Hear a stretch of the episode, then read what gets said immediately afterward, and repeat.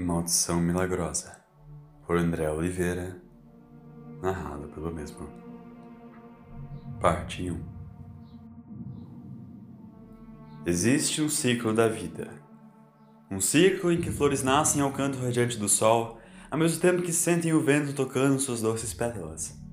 Ao percurso da sinfonia, as flores se mantêm firmes e fortes, dispostas a dar e receber as fontes da vida que sustentam o equilíbrio ecológico numa sociedade de pura natureza.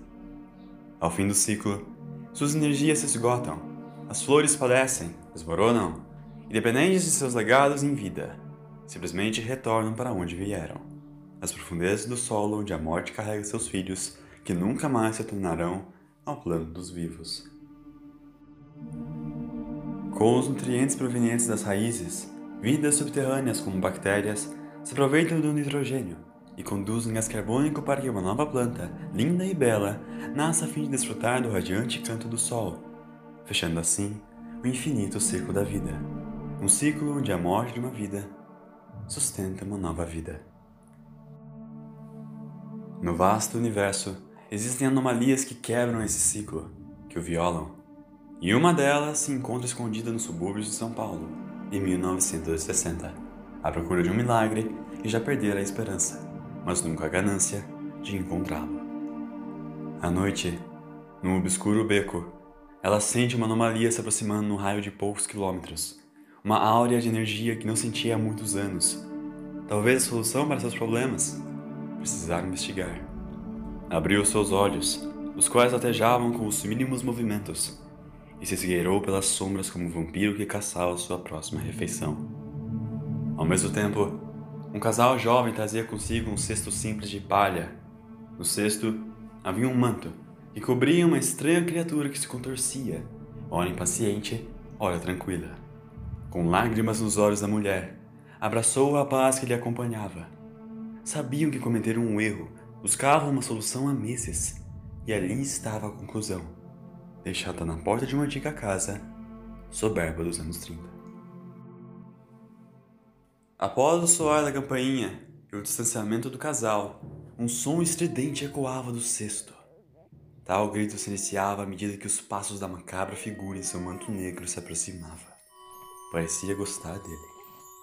O vampiro retirava o manto do cesto e observava saliente o bebê humano. Mas algo capturara sua atenção. A energia que sentia daquele garoto vinha além de seus próprios sentidos.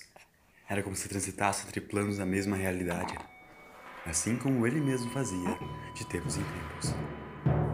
Você será de grande uso para mim, pequeno. Disse a criatura atendendo a bochecha do bebê, com seu dedo incinerado pelas chamas do inferno. Um, boa noite, senhor. Algum problema? Questionou um homem adulto com um charmoso bigode que saíra bem vestido abriu a porta de sua casa em plena madrugada. Problema? Vários problemas. Mas você pode me ajudar com um sim. Exclamou o vampiro buscando todas as forças em sua degenerada carne. Cuide desse bebê. O, o bebê? Mas eu não tenho certeza se sou capaz ou se. Oh não, por que justamente eu? Disse o homem que planejava durante anos uma vida tranquila. Podemos buscar um casal que realmente queira criar uma criança nesses tempos modernos. Podemos fazer algo a respeito? Não. Você irá cuidar dessa criança. E o que o faz pensar que pode mandar em mim, meu caro senhor? Argumentou o homem que estava agarrado pelo pescoço, sentindo as mãos frias e móveis da criatura que repousara os olhos ensanguentados na direção de seu rosto. Não! Saia, eu ordeno! Eu dou as ordens! E eu as repetirei. Cuide da criança! Gritou o morto que, rangindo seus dentes, sufocava aos poucos o indivíduo à porta do grande saguão de entrada. Seus olhos estavam concentrados em uma única vítima, a qual sofreria dali há muitos anos em profundo desespero e agonia. Não haverá questionamentos. Não haverá retaliações. Porque eu sou seu mestre. E você irá me obedecer!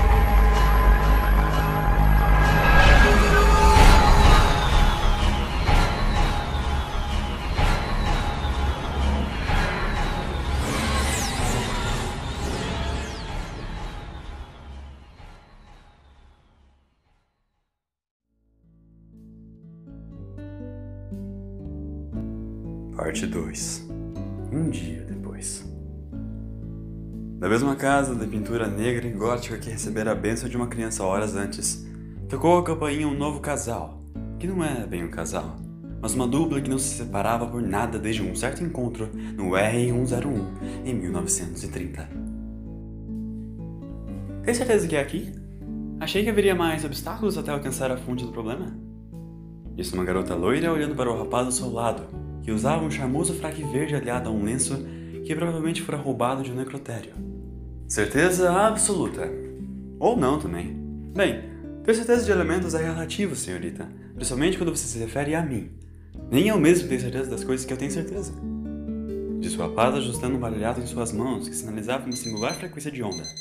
Vai ser coisa rápida.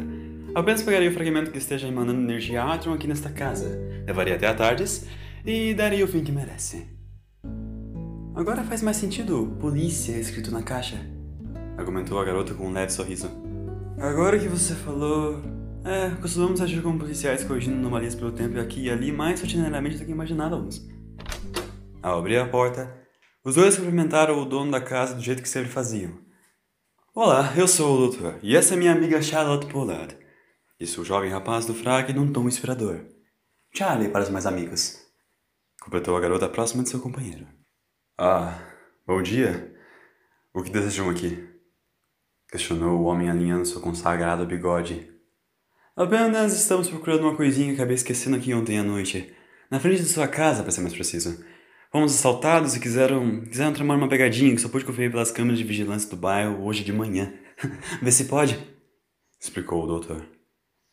Espere, está querendo dizer que o bebê é de vocês? O, o quê? exclamou Charlie em extremo choque pela insinuação. Nós não, digo, um absurdo, mal nos conhecemos. Bebê? Exclamou surpreso o doutor, cogitando que, se um bebê tenha sido a única coisa que aparecera na noite anterior, não poderia deixar o disfarce cair. Sim, é nosso bebê sim. Onde ele está? Quê? Questionou Charlie envergonhada, seguindo o doutor que era levado pelo dono da casa até onde residia a criança.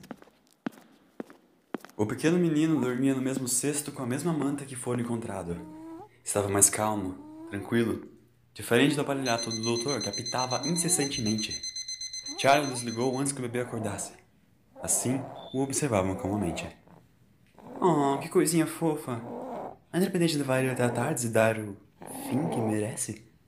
Cochichou Charlie no ouvido do doutor, já sabendo a resposta. Teremos de bolar no plano B, provavelmente. Cochichou o doutor olhando para Charlie. Há muita energia temporal no seguri. E eu preciso descobrir o porquê. Algum problema? Questionou o dono da casa observando os dois, que, por algum motivo, esqueciam de não estarem sozinhos. Querem levá-lo de volta ou realmente não podem cuidar dele e estão apenas fingindo que querem recuperá-lo? O doutor e Charlie estiveram surpresos com o tom que o homem empregara em suas palavras, mas o doutor tomou a frente para prosseguir com seu novo plano de vigia. Me desculpe, mas é, sim. Levaremos nosso filho de volta. Não! exclamou o homem bloqueando as mãos do doutor de encostar no bebê. Eu. Eu. Sinceramente estou com vontade de criar essa criança. É uma pena que você se tenha abandonado assim tão facilmente. Ela precisa de apoio, o qual eu estou disposto a oferecer. Não é assim que funciona! Nós não abandonamos e ele é nosso! argumentava Charlie quando o doutor colocou a mão em seu ombro. Não se preocupe, querida. Talvez seja a coisa certa a se fazer.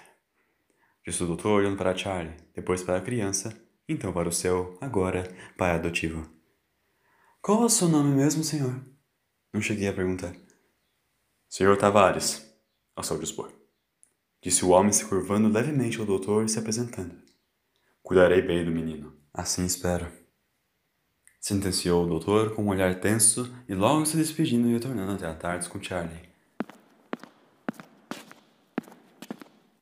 Precisava me chamar de querida? Perguntou Charlie. Não estou julgando, é só para saber o porquê mesmo. Há algo de errado com o Sr. Tavares e eu precisava manter o disfarce. Iremos cumprir uma vigilância na linha do tempo desse garoto. Precisamos descobrir por que um Senhor do Tempo nasceu com fisiologia humana aqui na Terra durante o século XX.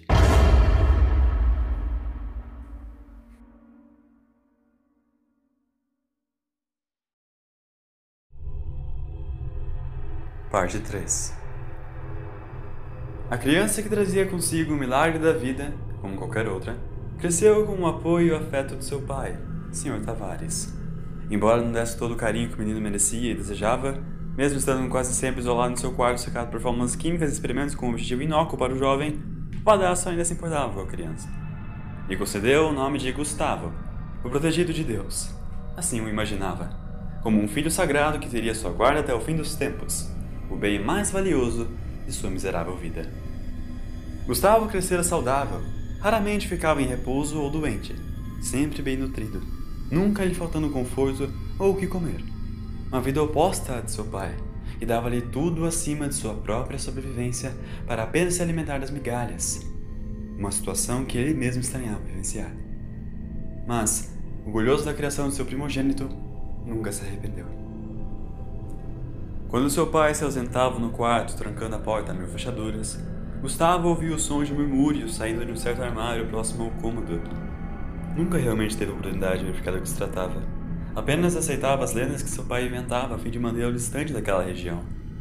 Tudo o que Gustavo vivenciava na casa, e considerava normal, seria visto como insanidade por visitantes. O estranho era que o Sr. Tavares recebia sim visitantes, carteiros, parentes, cobradores, missionários, entre outros, enquanto Gustavo, sentado em um sofá, observava o tic-tac do relógio pêndulo. O garoto não compreendia por que seu pai o obrigava a permanecer ali enquanto trazia as oferendas para dentro da casa, como ele as chamava. Quando saía da residência, já pelos 14 anos, espalhando cartazes que seu pai o pedia a entregar, Gustavo sentia sempre vislumbres translúcidos de memórias vagas. Quando passava ao lado do Ibirapuera, observava árvores com folhas prateadas, um céu laranja coberto pelas estrelas de Tetraenel, de Retifla, Lia e muitas outras. Ao piscar de olhos, tudo retornava ao normal. Se perguntava o que havia de errado com ele. Desde a infância tinha incessantes déjà vus, como são chamadas aquelas sensações de já ter vivido eventos antes mesmo de ocorrerem. Tempo. Havia algo familiar com o tempo. Em casa permanecia calado, quieto, não se divertia, não sentia nada. Vivendo o mundo exterior, sua mente vibrava. Algo desejava sair, algo que se agitava nas suas sinapses desde quando nascera e precisava do gatilho certo para se libertar. Se libertar uma nova vez. Numa noite, retornando para casa, Gustavo sentiu uma forte dor em seu lobo temporal. Ouviu gritos, socos alcançando sua caixa craniana, uma tontura comum seu corpo arremessado ao reverter com desespero consumindo sua força vital. Viu três jovens. Um agarrou um machado. Então partiu ao meio seu. Fim. Um de seus déjà havia chegado ao fim. Que estranha sensação. Nunca sentira tanto pânico em suas visões. Avistou distante os mesmos três homens de seu déjà vu, caminhando calmamente em sua direção. Gustavo correu como nunca antes fizera, não poderia retornar para casa, pois sabia que os três perseguidores já tinham conhecimento de sua residência. Virou algumas esquinas. Tropeçou caindo num velho barranco que levava diretamente para próximo do rio. Começou a lacrimejar de desespero. Quis mudar o destino. Retornar para ajudar seu pai. Os três jovens desceram até onde estava Gustavo. Um deles portava o mesmo machado de sua visão. Onde estão nossos pais, aberração? É você, não é? O menino da morte? Hoje você sofrerá o castigo que merece por trazer tanta angústia a esta cidade! Gritavam os jovens com morte esvaecendo de seus punhos, determinados a cumprir aquele sacrifício. Aquele que residia no corpo de Gustavo por mais de uma década despertou do pânico e do medo. O tic-tac do relógio pêndulo rompera. O caos, enfim, nascera na realidade do menino. De sua garganta, exclamou palavras que não compreendia, mas que sentia serem mais puras do que qualquer segundo que passara em sua vida. Vocês não têm o direito! Um julgamento tão vazio, fundamentado na pura violência, cedendo por vingança, uma justiça ainda cega para a própria ordem. Eu sou o senhor do tempo do planeta Gallifrey, crianças! Gritou a alma do Gustavo. Eu sou Ion, curador do tempo divino, e a trindade do tempo trará a verdadeira justiça sobre todos vocês, pela virtude do próprio tempo! Depois de um breve silêncio, o trio riu sarcasticamente enquanto se preparavam para assassinar o pequeno garoto. Quando o primeiro levantou o machado, um rio de plasma afastou a arma de sua mão. Confusos, todos olharam para o rio de onde viera o fenômeno. Das profundezas, emergiu um monstro de metal de proporções humanas, gritando de agonia e chiados cibernéticos.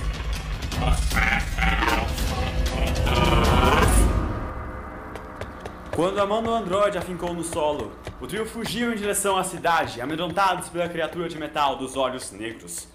Gustavo permaneceu ali, dividido pelo desespero e pela tranquilidade de agora duas visões que portavam o mesmo olhar. Viu?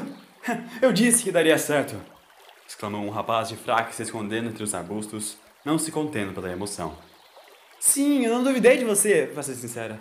Apenas queria entender como conseguiu que se movesse assim um corpo na armadura. Respondeu uma garota ao seu lado. E quem disse que. E quem disse que não tem um corpo ali dentro? Não me diga que. Doutor! Mas é verdade! Veja, construir apoios antropomórficos dentro da armadura sabe mas sustentar cada passo e todas as funções. Oh. exclamou o doutor se levantando e trazendo Charlie consigo para perto de Gustavo. Melhor irmos contactar o pequeno. Como vai, Gustavo? Você. Como conhece meu pseudônimo? Seria estranho dizer que estivemos observando ele, Charlie? Bom, na verdade seria um pouco, já que somos apenas estranhos para ele, respondeu a garota. Mas o conhecemos quando era um bebê. Bebês não guardam memórias assim tão fácil, doutor. Eu me lembro de você, doutor. Quando me baniu de Gallifrey. Quando coibiu meus projetos. Era para eu me tornar um deus! exclamou Gustavo com raiva, mas então apaziguado. Não. Quem eu sou? Não. Eu devo voltar para casa, agora! O garoto correu, largando parte dos cartazes que carregava. Retornou logo para casa, deixando o doutor e Charlie mais intrigados do que já estavam. Doutor, veja, disse Charlie pegando um dos cartazes. Mas esse é o endereço da casa, não? Que tipo de serviço é esse de compra de liberdade e anonimato? O doutor observou bem o cartaz que dizia em destaque: Busque sua liberdade aqui de graça, completo anonimato fora do alcance governamental e da burocracia, aliado a longas instruções. O doutor olhou para Charlie e apontou para onde o trio fugira momentos antes. Uma mentira, Charlie. Uma mentira. Disse o doutor, rasgando a propaganda, jogando seus resquícios no rio Tietê.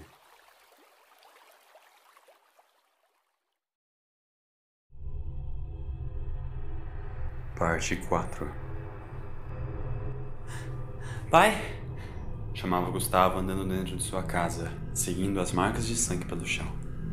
Eu preciso lhe contar uma coisa. Durante longos segundos e uma anomalia na iluminação, Sr. Tavares apareceu com fôlego cansado, sacudindo o garoto. Onde estão eles? Onde estão eles? gritou o Sr. Tavares. Quem? Os novos hóspedes. Eu. Eu não sei, pai. Os folhetos. Não é possível que você tenha entregado todos. O que houve com eles? Eu, os perdi, disse Gustavo com a voz trêmula. Eu encontrei umas pessoas, elas, elas me assustaram. Pouco me. Pessoas? Quem? Questionou Tavares, limpando sua saliva que escorria pela lábia. Eu não sei, mas. Eu agora sei quem eu sou.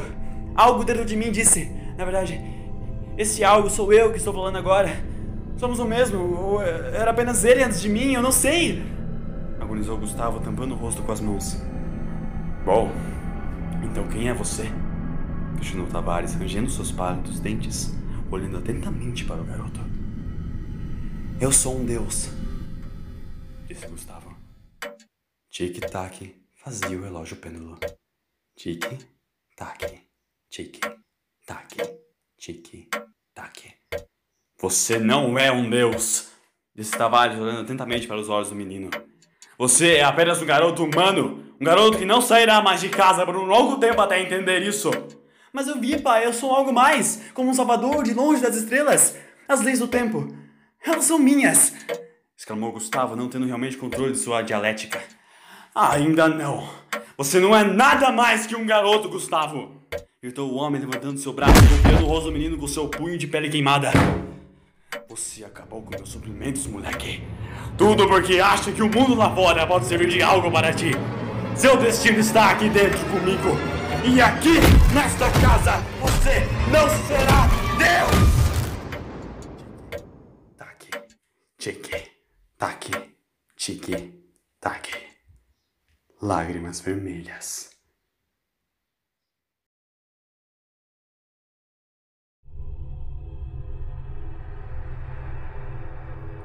Parte 5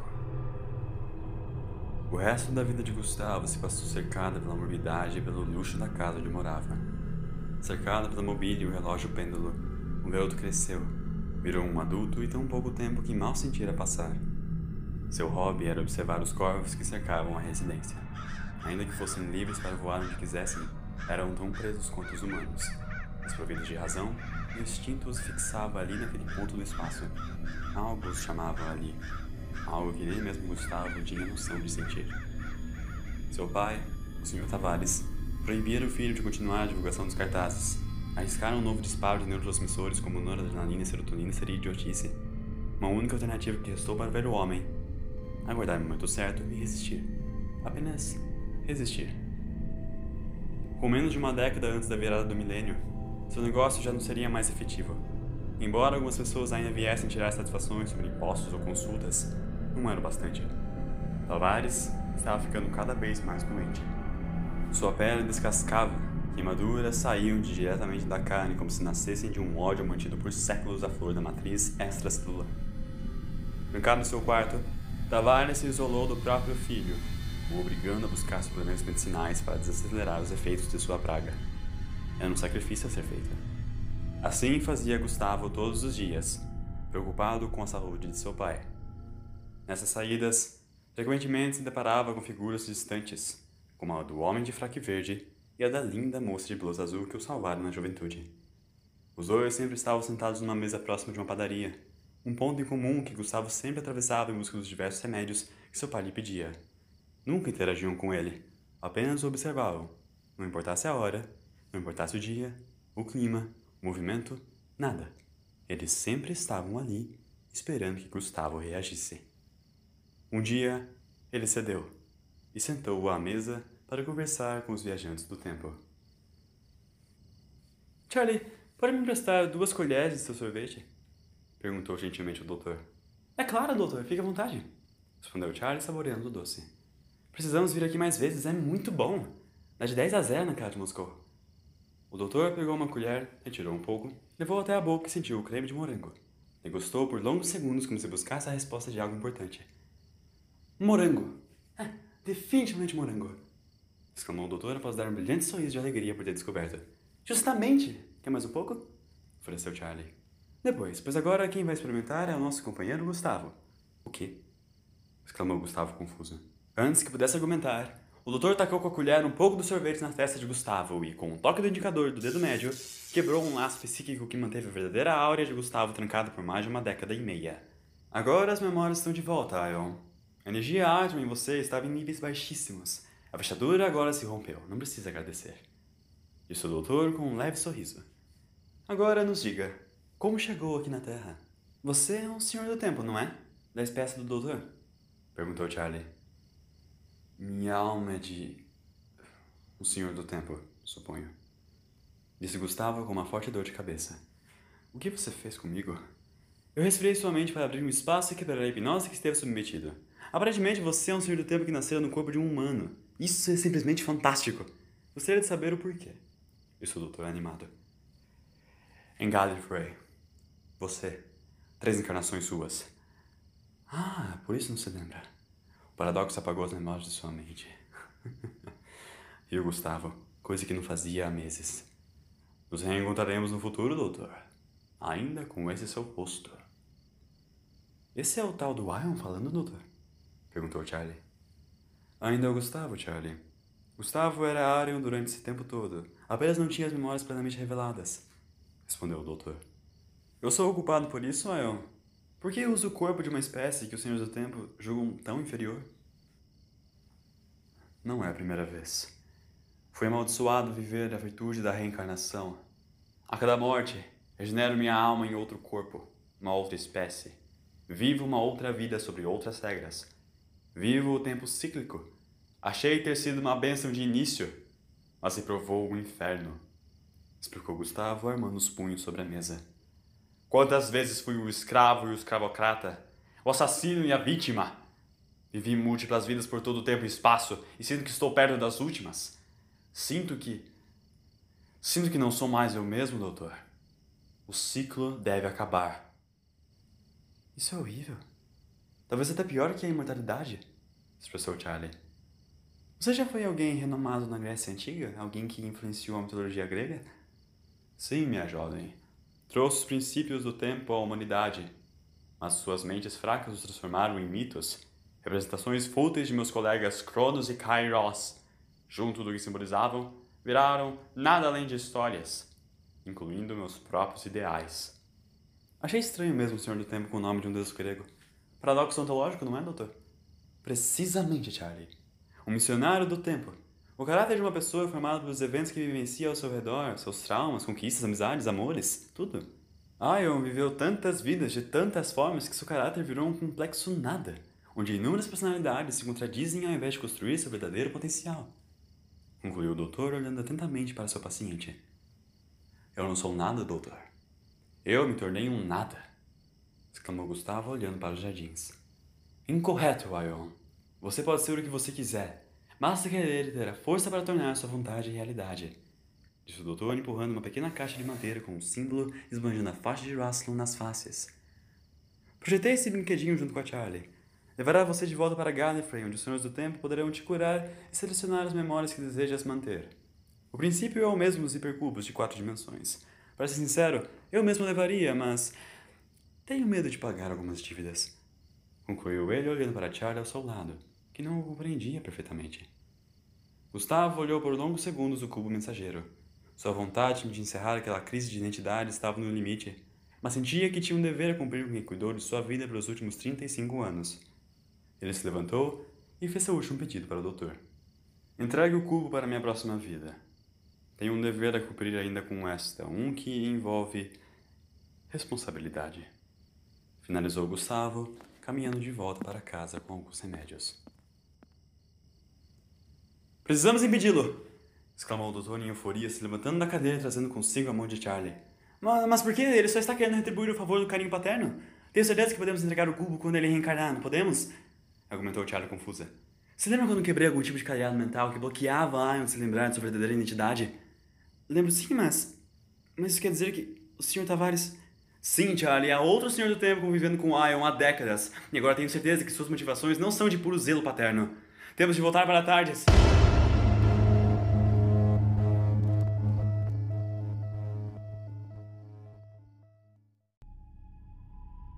Parte 6 Sentado em uma colina, anos-luz de distância da terra, uma brutal criatura se alimentava dos restos de um de seus semelhantes, pairando a eterna escuridão de Raimoria. Sua saliva escorria na carne da presa, tornando o simples prazer da caça uma dádiva recompensa. Enquanto observava os restos correrem entre seus dedos, sentia um odor distinto entre aqueles que cercavam a atmosfera de Raimoria. O Senhor do Tempo se sentou ao seu lado. A lenda sobre Raimúria, o planeta dos vampiros que nunca vieram a ser, disse o homem quebrando o longo silêncio. Os Raimurianos, espécie vigente, agiam em cooperação se alimentando do gado dos campos desérticos, um aspecto evolutivo passado de geração em geração por milênios. De repente, uma maldição caiu sobre um dos Raimurianos ele começou a caçar outros de sua própria espécie, uma carnificina canibal. Ninguém nunca conseguiu impedir ou superar. Era impecável. Podia-se dizer que nem mesmo parecia ser um Raimoriano. Teorias surgiram por milênios para tentar explicar o estranho fenômeno e o então fim da vida no planeta. Abocanhou o costela raimoriana em suas garras a criatura. Hoje eu sei a resposta concluiu o rapaz olhando com rigidez para o seu lado. Eram animais primitivos. Não eram nada na evolução. Exclamou o outro mastigando a carne. Eu era melhor do que eles. Mais sábio, mais forte, mais rápido, mais competente. Minha razão era a chave para instituir meu legado. Eu sou um senhor do tempo, doutor. Eu represento o topo de tudo. Não importa onde eu esteja ou o que eu tenha, eu só preciso de mim para governar. Eu, doutor, possuo um destino e farei o que for preciso para alcançá-lo. O doutor permaneceu olhando com indiferença para o Raimoriano enquanto ele lançava o crânio de seu similar, mas ainda tão distinto, cadáver aos confins do abismo. Onde está o cubo? Questionou a criatura se levantando e observando o doutor com licone em seus olhos. Irei finalizar para sempre essa chacina. Tive alguns problemas com a Tars e tive de me separar da Charlie. Ela levou o cubo para sua encarnação anterior, mas vamos recuperá-lo em um instante. Respondeu o Senhor do Tempo, abrindo a porta da sua cabine. E, antes de obter o cubo em suas mãos, Ion, eu farei sentir misericórdia de novo, por bem ou por mal.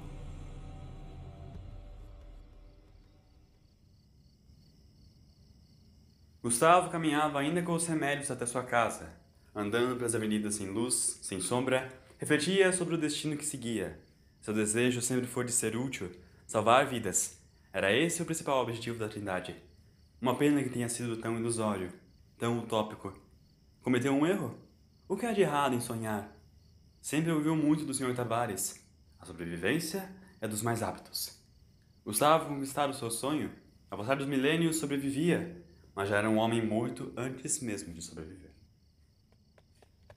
Ao girar a fechadura da porta de entrada, a mesma garota loira da padaria chegou após uma longa corrida. Ela portava o cubo com a faixa de Rassilon, compromissada com alguma missão. Ion, você precisa ficar com o cubo, afirmou ela. Achei que tivesse ido com o doutor entregar isso para o futuro eu, retrucou Gustavo. Nós íamos, mas a tarde sofreu alguma espécie de ricochete, eu não sei explicar. O doutor sabe melhor do que eu. Depois me entregou o cubo e disse para eu lhe entregar o mais rápido possível. Cumprirei minha promessa antes. Sr. Tavares contará com minha presença até seus momentos finais. Exclamou Gustavo, determinado, abrindo a porta da casa. Ao abrir, Charles se deparou com o interior da residência. Bem diferente de como se lembrava da última vez, partes das paredes e do teto haviam sido massacradas pelo desgaste. Peças da mobília com cacos estilhaçados pelo chão.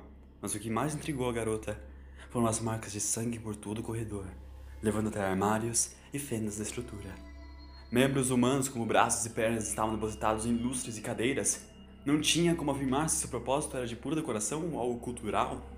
Tudo levava a crer que um sangrento massacre tomara forma naquele cativeiro. Pai! gritou Gustavo à procura do necessitado, pisando por cima de uma costela humana e seguindo em frente. Você não consegue ver? O que houve aqui? questionou Charlie aflito, olhando em volta em estado de choque. O quê? Os resquícios humanos? Não são nada importante, apenas partes dos visitantes. Espere.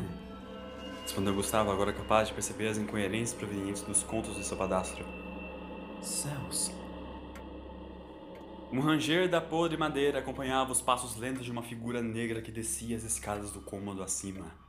Como a figura de um monge, se mantinha coberto por um capuz. A escuridão era tudo que lhe concedia prazer, além da própria angústia, em busca de forças para se manter de pé. Degrau por degrau, com o tic-tac do relógio pêndulo, Sr. Tavares consumia seus últimos momentos em vida. Vejo que trouxe companhia, filho. O que o faz pensar que isso me agradaria? Largando seu pai sozinho às horas da noite, sem auxílio, sem apoio, é como se desejasse sua morte. Gritou Tavares com ódio, caindo das escadas e despencando ao chão. Ah, ah. Charlie correu para ajudá-lo, mas Gustavo a impediu. Ele sabia que, assim como abaixo dele próprio havia Ion, abaixo daquele manto do próprio Sr. Tavares, havia uma alma negra buscando vingança. Mas o que aconteceu com ele? Sua pele está toda ramificada, queimada? Questionou Charlie pasma. Não importa por quanto tempo eu fuja, sempre retorno a esse estado deplorável, criança. Respondeu a criatura de Tavares, se levantando com as últimas forças que lhe restavam. Não importa quantos corpos, quantas vidas, toda a energia dispersa. O metabolismo acelera cada vez mais. Apenas uma vida limitada poderia me oferecer a verdadeira conquista. Mas vocês humanos são tão fracos! Como aquela coisa ainda vive? Sua carne está simplesmente necrosada. Pela força do ódio! Pela força do querer! Do poder! Da sobrevivência! Gritou a criatura do manto, se aproximando de Gustavo e Charlie. Você está finalmente pronto, Ion. Veja como meu menino cresceu. Forte, saudável, resistente. Um orgulho de minha criação. Do bolso do paletó sobre o manto, Tavares retirou uma pistola térmica que ele mesmo projetara por anos trancado em seu laboratório. Com precisão, atirou contra a cintura pélvica de Gustavo, que caiu de joelhos. Impossibilitado de reagir, o filho permaneceu ali, com os dentes rangendo de raiva do pai que se aproximava cada vez mais. Você não vencerá desta vez, renegado. Exclamou Gustavo, pegando dos diversos pedaços de vidro do chão, pronto para ficar em seu próprio peito. Rapidamente, Tavares agarrou o ombro direito do filho e partiu sua escápula com uma força inumana. Gustavo gritou de agonia, largando o estilhaço ao pó, partido em frações de silício. Charlie observava tudo pálida, sem ter plena noção do que fazer. Olhou para a cozinha. Tinha, assim como o vidro, traços de uma ideia perdida na incerteza sob o desespero do medo. Agora, Ayo. O sacrifício final de décadas de cultivo. Conceda a vida eterna ao seu mestre! Finalizou Tavares agarrando os ombros de Gustavo e olhando fixamente para seus olhos. Seus olhos eram dois abismos. Ion de repente sentiu fúria, angústia, ódio, medo, ganância, poder. Dentre os sentimentos de uma alma que cobiçou uma vida digna desde o próprio nascimento. Esses sentimentos não eram dele. Os dois corpos se assimilaram. A aura de Tavares tinha um novo corpo. Um que, agora regenerado, estava pronto para uma nova vida de governo e conquista. No corpo de Gustavo, seus olhos brilhavam por meio de um vermelho fogo. Sorria como um maníaco, envolvido com a chacina de seu lar. Virou a cabeça lentamente a fim de observar o cubo que a garota portava em suas mãos. Um hipercubo. Sim. Gallifrey. Gallifrey. Sorriu o homem fixando seu olhar na menina. Me entregue o cubo. Senhor Tavares, não acho que essa seja a melhor opção. Respondeu Charlie tentando permanecer forte. Ion deveria recebê-lo. E agora você o matou. Quem era Ion? Quem era Ion senão uma anomalia no espaço e no tempo? Uma alma amaldiçoada vagando entre corpos? Diferente de mim, ela não possuía o vigor, a vontade de lutar, não possuía a determinação para sobreviver, qualquer que fossem os custos. Relatou o psicopata caminhando diretamente até Charlie. Sua maldição agora é o meu milagre. E farei um bom proveito dela. Humana, me dê o cubo! Charlie negou e correu até a cozinha. Seu plano ainda estava fracionado, mas era tudo que tinha. Antes que o assassino chegasse no cômodo, trancou a porta e pegou todo e qualquer material metálico, como colheres, garfos, facas, e jogou dentro do micro-ondas. Era um truque simples, mas era sua única opção. Gustavo partiu a porta ao meio com um machado que o próprio Tavares portava em sua casa. Com um toque eletrônico seguido pela condução térmica e uma erupção de chamas, o grito de agonia de Gustavo ecoou pela casa inteira. Sua pele voltasse a lhe cruzar, a força do ódio era a única coisa que lhe dava vontade de permanecer lutando. Se apoiando na mobília, com o machado ao chão, nunca tirando sua visão dos olhos da garota, o monstro exigiu sua última ordem. Charlotte Pollard, traga-me o cubo ou seu doutor sofrerá as consequências. Obedeça! Ameaçou a centímetros de Charlie, se preparando para eternizar seu último suspiro humano. Eu sou o mestre! A morte serve perante a minha vontade, e nem ela pode me impedir! Ao levantar uma das facas ao ar, pronto para fincar no pescoço de Charlie, ela o chuta, fazendo com que fincasse a arma no próprio coração humano. Charlie estava tensa. Ela nunca mataria alguém nem se fosse para salvar a própria vida. Mas as causas trouxeram as consequências. O mestre não sentiu dor, raiva, pena, nada. Ele apenas sorriu e caiu ao chão derramando seu sangue pelo piso cena que já era habitual há décadas naquela amaldiçoada casa. Tempos depois, encarando em prantos o cadáver, Charlie escreveu um bilhete, nervosa, trêmula, e o deixou junto ao cubo. O doutor retornaria para recuperá-lo décadas depois, e Charlie sabia que não estaria sozinho.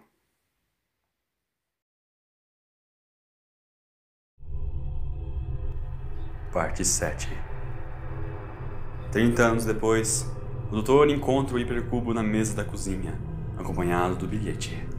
Sem remediar ou ao menos aguardar, o raio Moriano agarrou o aparelho de suas mãos, já buscando a sequência exata do teletransporte.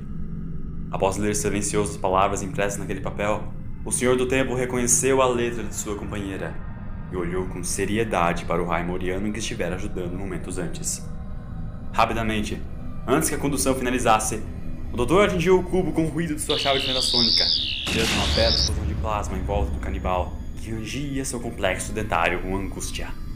O que fez com Ion, mestre? Questionou o doutor com um olhar móbido. Me responda! Agora eu e Ion somos um só. Exclamou a criatura suspirando de indiferença. Tudo o que restou de Ion foi sua maldição da reencarnação. Não ache que eu me esqueci como o mesmo truque afetou o pai de Nissa. Argumentava o doutor andando em volta do mestre. Eu poderia te ajudar, assim como o Ion. Conseguir um novo ciclo. Assim vocês dois sairiam curados. Esse parasitismo não é necessário. Eu seria aniquilado antes mesmo de pisar em Gallifrey. Acha mesmo que aqueles mesquinhos dos Senhores do Tempo me dariam um novo ciclo? Se dessem, seria em busca de seus próprios interesses. Rosnou o vampiro.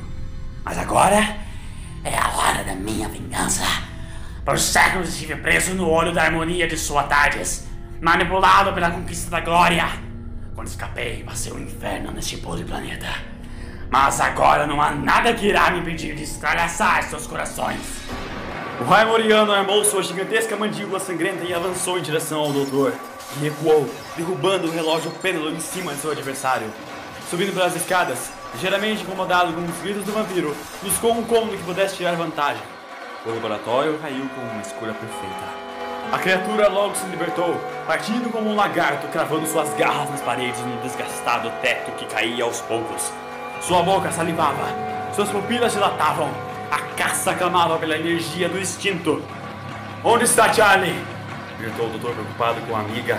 O que houve aqui nesta casa 30 anos atrás? Por que se importa tanto com sua preciosa humana dolor?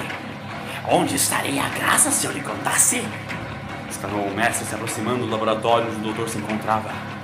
Esse amor que sente, essa amizade, tudo é a mesma coisa para você, tolo. Eu vivi muito mais do que você, mestre. Você pode ter tido 13 rostos, roubado 80 milhões, mas você nunca realmente viveu. Relatou o rapaz do fraco enquanto se armava com os Eren Myers. Se algo aconteceu com o Charlie, se você encostou um único dedo nela, eu nunca mais lhe considerei segundas chances. Quê? Porque gosta dela. Bufou o vampiro com os olhos ardentes, se aproximando cada vez mais do doutor, urgindo a estrutura de todo o domicílio. Porque eu estou cansado de perder pessoas, incluindo você.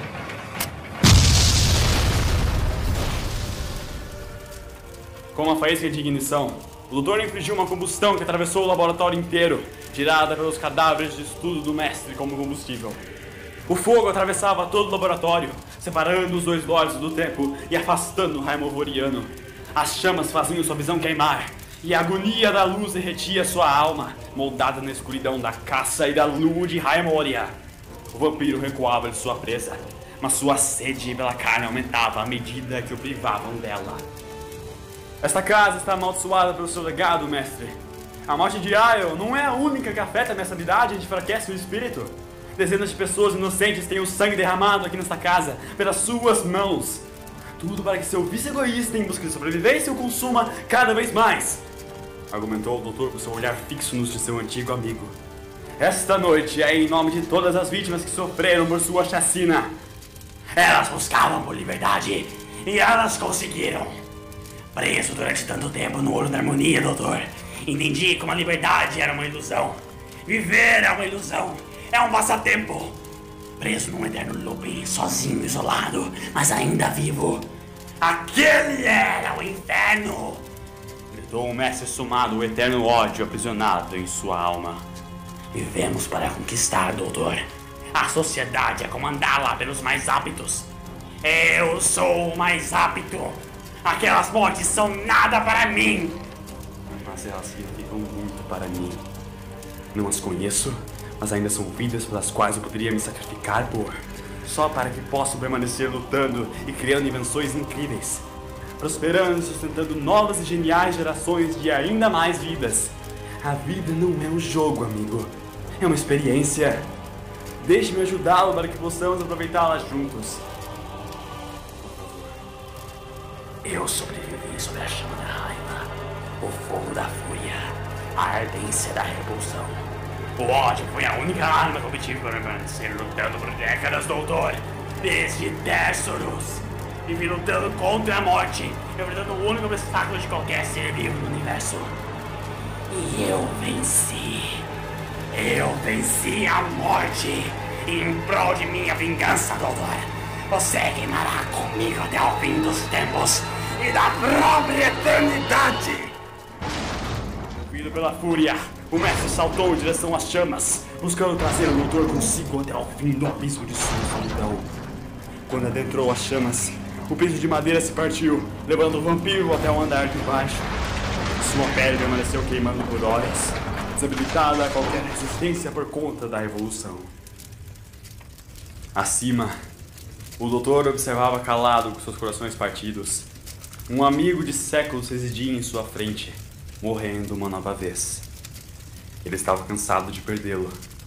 Durante sua vida inteira buscou sempre ajudá-lo, ensiná-lo, ser um amigo que nunca conseguiu ser. O doutor dizia a si mesmo que se tratava de uma antiga promessa de infância. Mas ao decorrer de sua vida compreendeu que a morte do mestre nunca passou de uma lenda que esteve contando a si mesmo, a fim de poupá-lo do peso de tantas almas a carregar.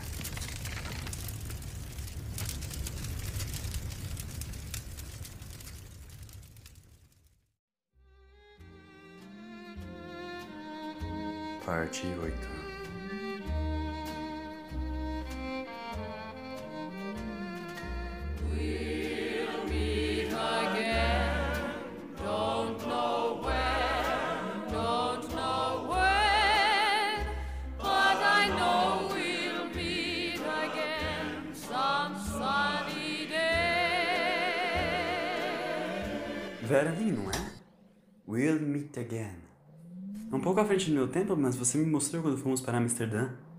Exclamou Charlie se aproximando da sala do console. O doutor estava sentado em sua cadeira com os pés estirados sobre um pequeno banco. Ele estava calmo, sereno, ouvindo a música que Charlie citara no toca-disco que guardava ali perto. Olhou diretamente para sua companheira. Ela estava com seu sorriso simpático, o mesmo que ela fazia quando tentava animar. Ela conseguia na maioria das vezes. Nem o próprio doutor entendia o porquê. Mas naquele dia, nem isso conseguiu levantar seu humor. Sim, a música me traz péssimos recordações. Eu usava um iPhone na época. Enfim, não importa. Respondeu o doutor. Então por que está ouvindo? Perguntou Charles, se sentando ao lado do companheiro. Não deveria relembrar o que te faz mal. Mas eu preciso, Charlie. O que presenciei hoje está além de qualquer pesadelo que eu antes sonhara. Dezenas de vidas foram sacrificadas como se fossem puros objetos. Suas forças vitais foram sugadas entre os cadáveres depositados aos montes. São Paulo vivera um massacre de corpos desaparecidos durante a década de 60 e 70, e mal se fala no assunto. Isso sem considerarmos o pobre Ion, que, embora tenha tido diversas vidas pela história, nunca deixara de ser uma alma penada buscando por absolvição.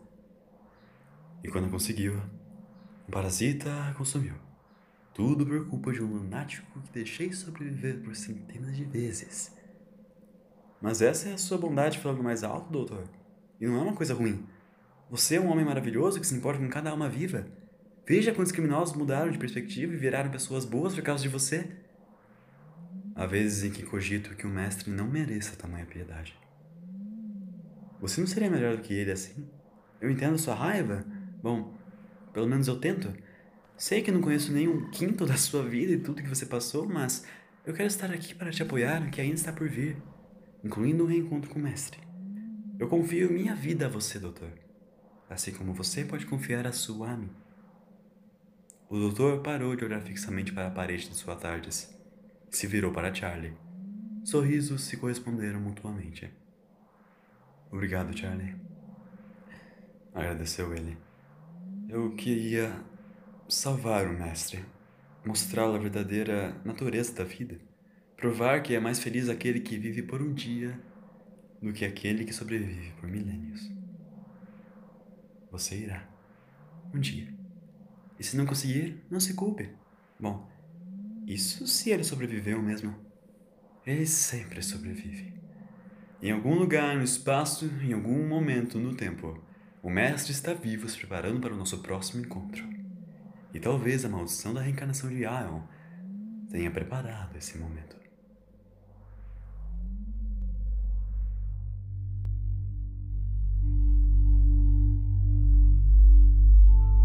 As árvores de prata balançam a translação do vento por entre suas folhas de ar esbranquiçado. Acima das colinas de areia, o mar púrpura percorre por entre os edifícios acorrentados ao céu alaranjado de estrelas emaranhadas da circulação de energia. E abaixo, próximo do relevo dos sonhos e da inspiração, um garoto observa o horizonte infinito por onde um dia deseja cruzar. Ele observa calmo, relembra seu nascimento, aguarda os murmúrios da conquista. Do capítulo de Prydon, recebeu valiosos ensinamentos de Borussia, mas sempre sentiu que os recebia pela segunda vez. Um aluno tão distante de todos, o principal elemento de um paradoxo. Embora levasse tempo, ele sabia que o momento estava sendo preparado há milênios. Se levantando com o trajeto da academia, Zulknor reserva o destino de Gallifrey em seus pensamentos. E silenciosamente, corvos corsitam pelo tecido do espaço e do tempo.